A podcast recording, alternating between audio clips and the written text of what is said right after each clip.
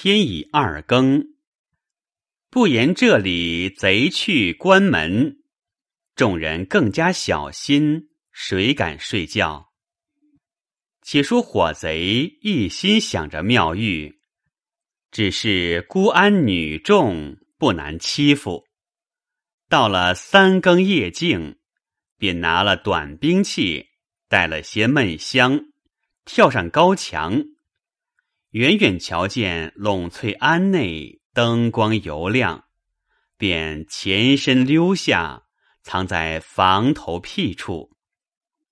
等到四更，见里头只有一盏海灯，妙玉一人在蒲团上打坐。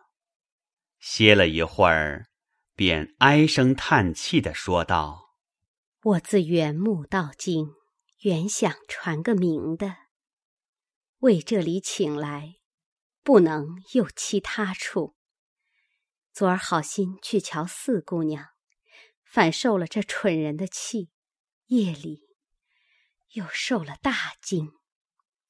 今日回来，那蒲团再坐不稳。”只觉肉跳心惊，因素常一个打坐的，今日又不肯叫人相伴。岂知到了五更，寒颤起来，正要叫人，只听见窗外一响，想起昨晚的事，更加害怕，不免叫人。岂知那些婆子都不答应。自己坐着，觉得一股香气透入信门，便手足麻木，不能动弹，口里也说不出话来，心中更自着急。只见一个人拿着明晃晃的刀进来，此时妙玉心中却是明白，只不能动，想是要杀自己。索性横了心，倒也不怕。哪知那个人把刀插在背后，腾出手来，将妙玉轻轻的抱起，轻薄了一会儿，便托起背在身上。此时妙玉心中只是如醉如痴，可怜一个极洁极静的女儿。被这强盗的闷香熏住，由着他多弄了去了。却说这贼背了妙玉，来到园后墙边，搭了软梯，爬上墙，跳出去了。外边早有伙计弄了车辆在园外等着。那人将妙玉放倒在车上。反打起官衙灯笼，叫开栅栏，急急行到城边。正是开门之时，门官只知是有公干出城的，也不及查结。赶出城去，那伙贼加鞭，赶到二十里坡，和众强徒打了照面，各自分头奔南海而去。不知妙玉被劫，或是甘受侮辱，或是不屈而死，不知下落，也难忘你。只言陇翠庵一个跟妙玉的女尼，她本住在静室后面，睡到五更，听见前面有人声响，直到妙玉打坐不安。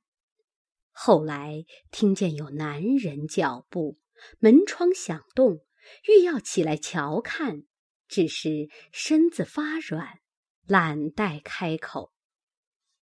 又不听见妙玉言语，只睁着两眼听着。到了天亮，终觉得心里清楚，披衣起来，叫了道婆预备妙玉茶水。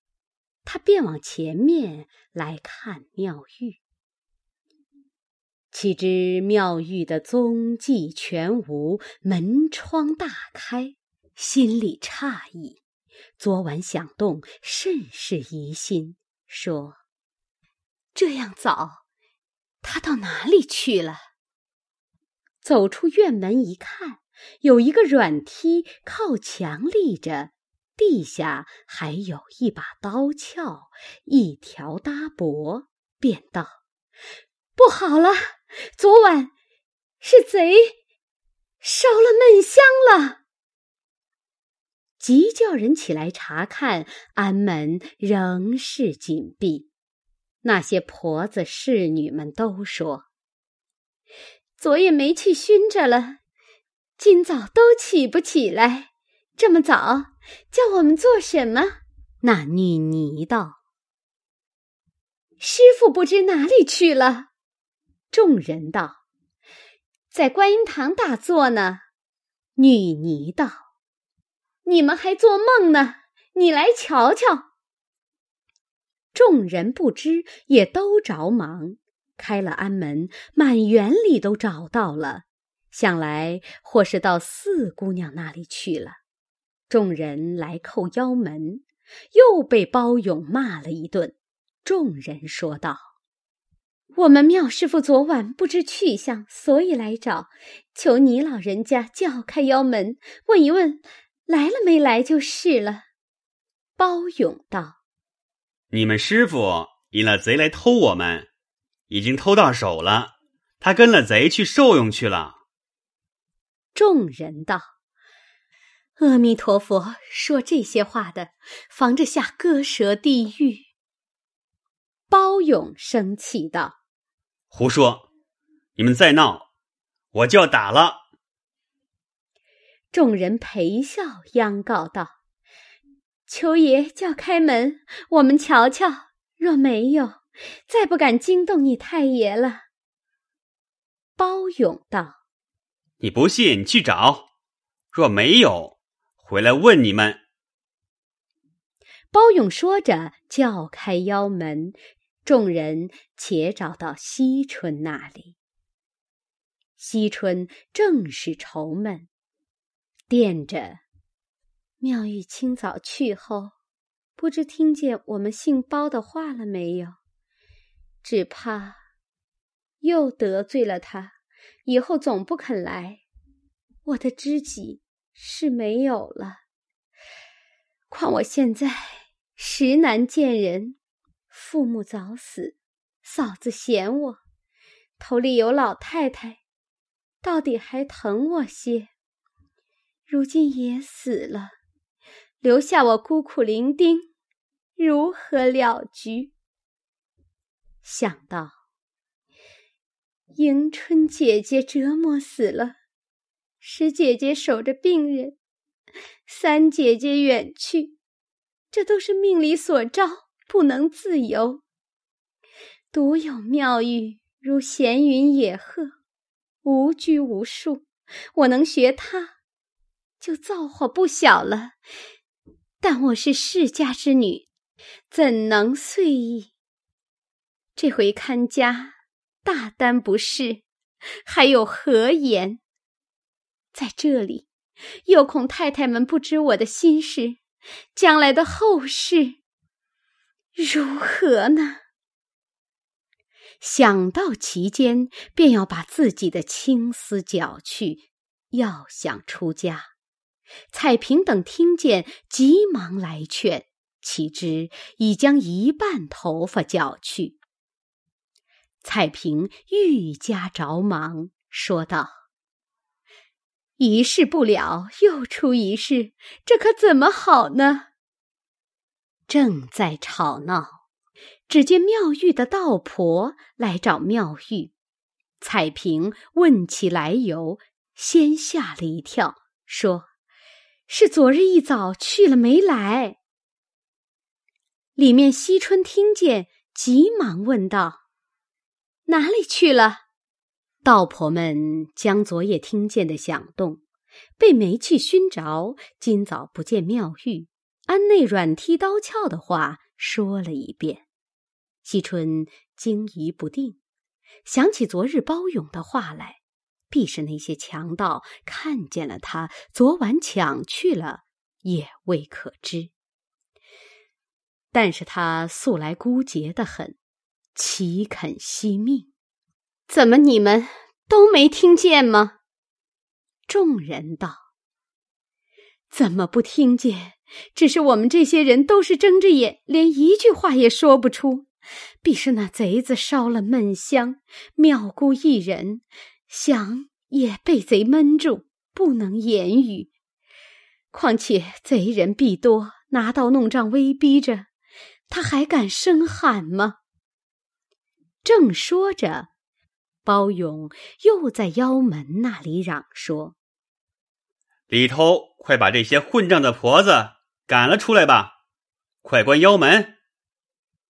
彩萍听见，恐担不是，只得叫婆子出去，叫人关了腰门。惜春于是更加苦楚。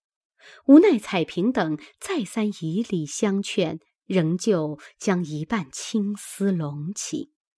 大家商议，不必声张，就是妙玉被抢，也当作不知，且等老爷太太回来再说。惜春心里的死定下一个出家的念头，暂且不提。且说贾琏回到铁槛寺，将到家中查点了上夜的人，开了诗单报去的话回了。贾政道：“怎样开的？”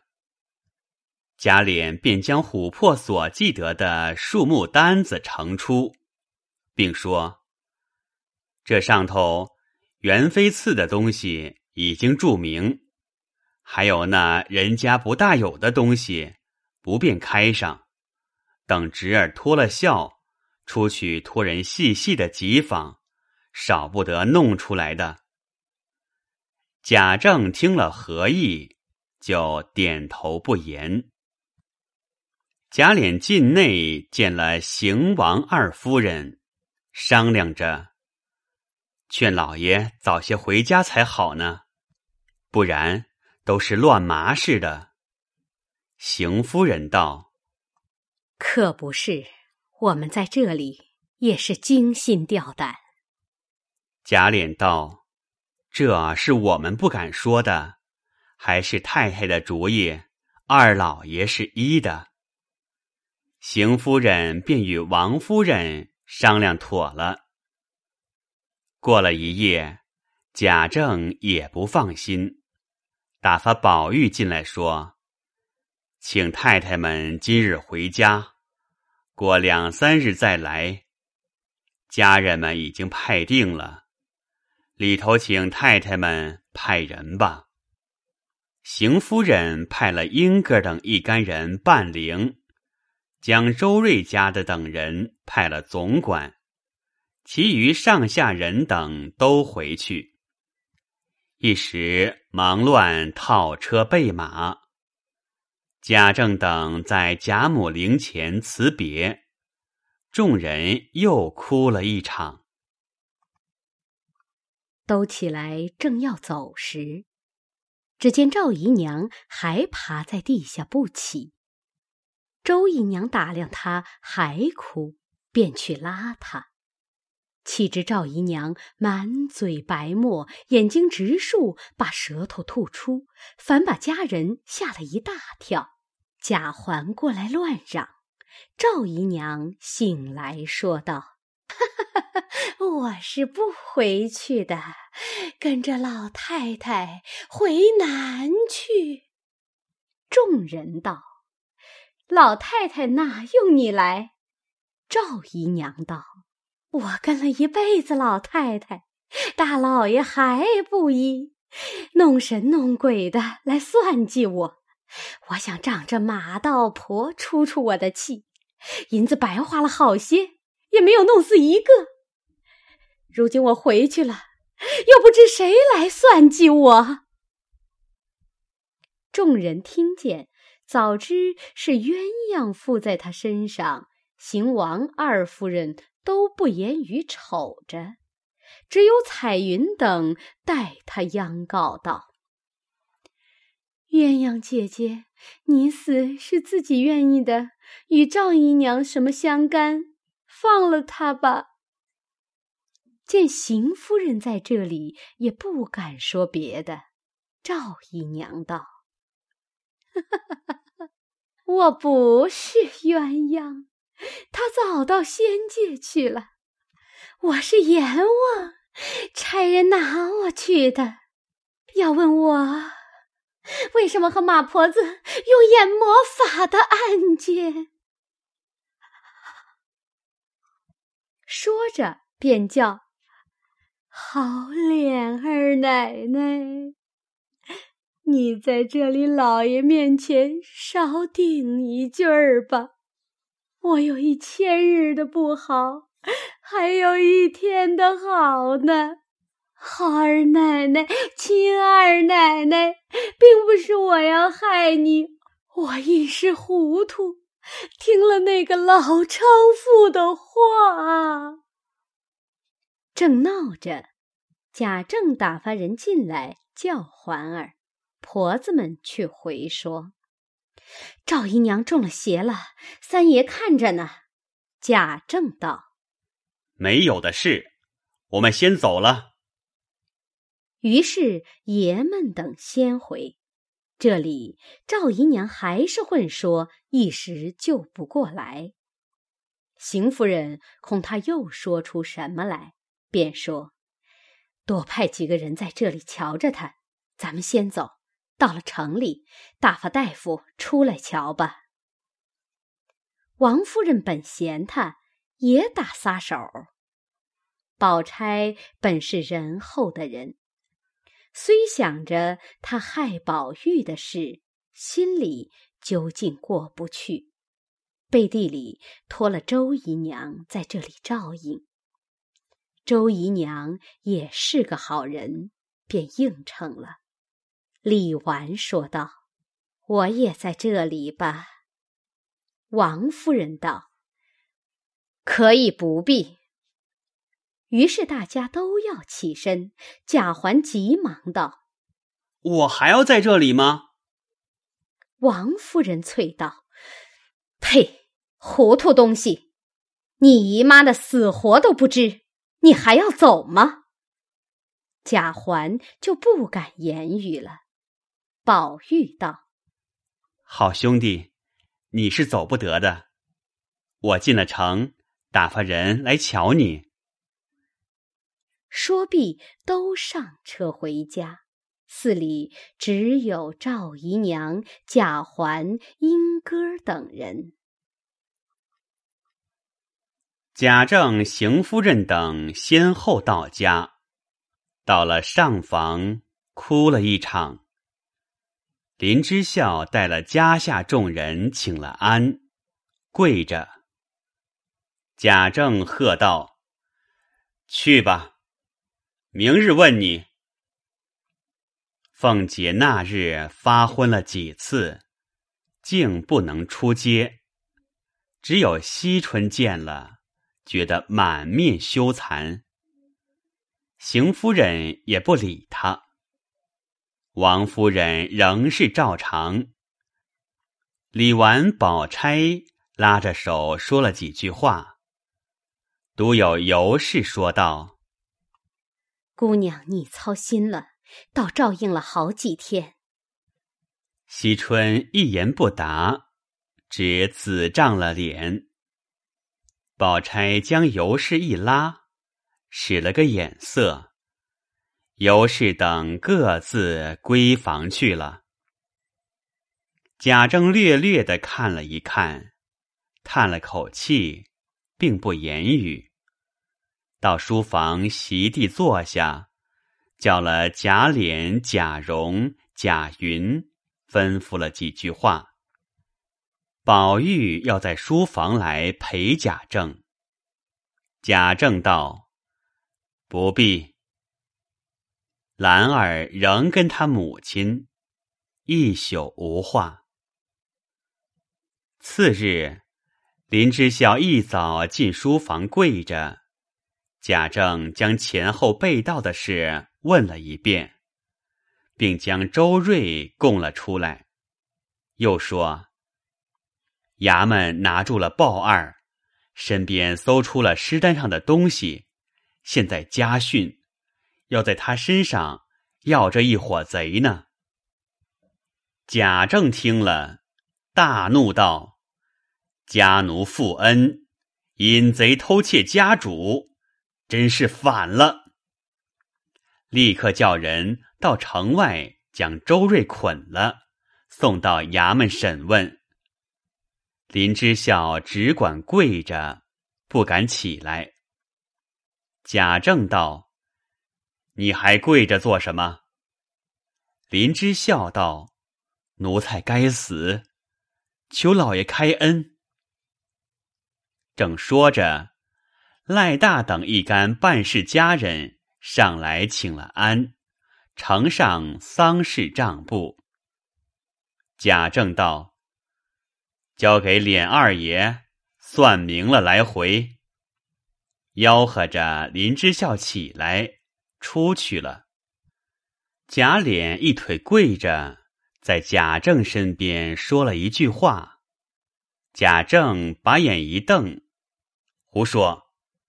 老太太的事，银两被贼偷去，难道就该罚奴才拿出来吗？”贾琏红了脸，不敢言语，站起来也不敢动。贾政道：“你媳妇怎么样？”贾琏又跪下，说：“看来是不中用了。”贾政叹口气道：“我不料家运衰败，以致如此。况且……”环哥他妈尚在庙中病着，也不知是什么症候，你们知道不知道？贾琏也不敢言语。贾政道：“传出话去，叫人带了大夫瞧瞧去。”贾琏急忙答应着出来，叫人带了大夫。到铁槛寺去瞧赵姨娘，未知死活，下回分解。